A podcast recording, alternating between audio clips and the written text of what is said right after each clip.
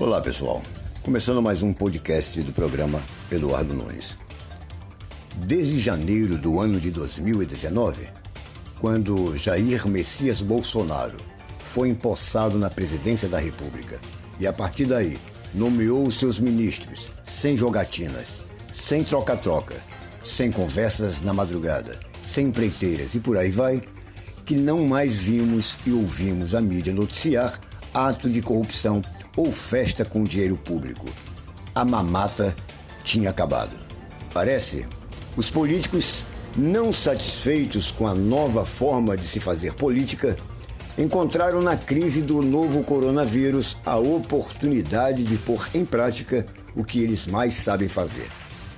A pandemia virou, ao que tudo indica, roubalheira de governadores e prefeitos que enxergaram no Covid-19 a oportunidade de ouro para as suas práticas imorais e ilícitas, mas com o drible da vaca consegue enganar as leis de controle fiscal. Ao que tudo indica, os estragos que a pandemia fará ao nosso país serão fichinha perto de tantas monstruosidades que ouvimos da classe política em todo o território nacional.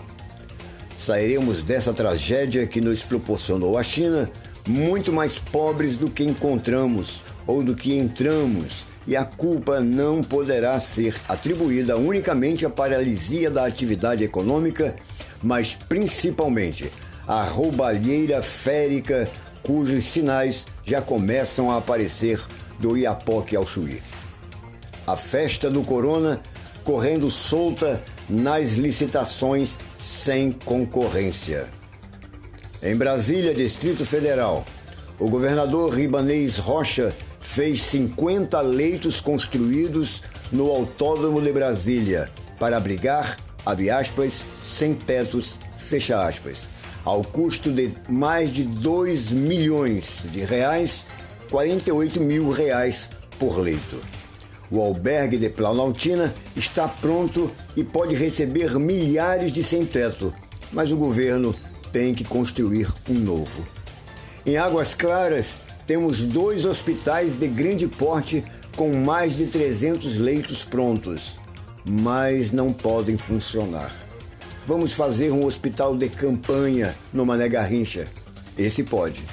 O valor do contrato firmado, com dispensa de licitação, é de cerca de 5 milhões por 200 leitos. No Rio de Janeiro, o governador Witzel já comprometeu mais de um bilhão, chegando a quase 2 bilhões, com despesas relacionadas à pandemia do coronavírus. Tudo sem licitação. Começa a surgir efeito a pressão feita pelos deputados bolsonaristas daquele estado para a instalação da CPI do coronavírus na Alerj, com o objetivo de investigar as contratações emergenciais sem licitação feita pelo governo Whitson Witzel na pandemia do Covid-19. Já são registrados muitos casos, mas fiquemos aqui para ilustrar com apenas mais um deles, na Fortaleza, na grande Fortaleza de Roberto Cláudio, prefeito do PDT de Ciro Gomes, um partido pró-China, acaba de ser contratada para administrar um hospital improvisado feito para durar poucas semanas sem licitação por 96 milhões. Eu disse 96 milhões de reais. Uma empresa paulista, a Associação Paulista para o Desenvolvimento da Medicina, que enfrenta quase 500 processos em tribunais de contas de vários estados da federação. Costas quentíssimas na pandemia. Isso tudo ainda é pouco se prestarmos atenção na sessão virtual duplamente histórica no Supremo Tribunal Federal, realizada quarta-feira, dia 15 de abril mas nós vamos perceber que a roubalheira ou o dinheiro de roubar à vontade desta vez contou com o apoio e conta com o apoio de quase todos aqueles ministros circunspectos e bem-falantes que apreciam muito pagar uma de honestos e garantidores da democracia frente às câmaras da Rede Globo. Na verdade, o colegiado virou as costas para a roubalheira que promete ser intensa durante a pandemia, que retirou quase todos os poderes do governo federal na gestão da crise para transferi-los para estados e municípios.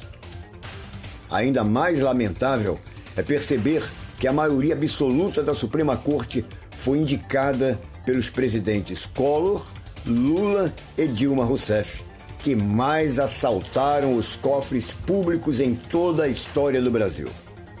Aliás, quanto ao STF ter tirado o poder do governo federal na gestão da pandemia e da economia nos estados e municípios, abre o leque para a destruição do Brasil. Porque nesse aspecto surge o grande devorador, chamado Congresso Nacional, nas suas duas casas. Rodrigo Maia e Davi Alcolumbre querem selar toda essa roubalheira com um bilionário projeto de socorro aos estados e municípios.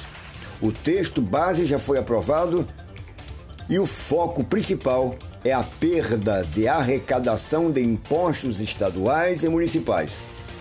Tiram o poder do governo federal da gestão da pandemia e da economia dos estados e municípios, mas o governo federal terá que cobrir o rombo que os estados e municípios vão proporcionar com o fechamento do comércio, que por seguinte não terá arrecadação. Um abraço a todos.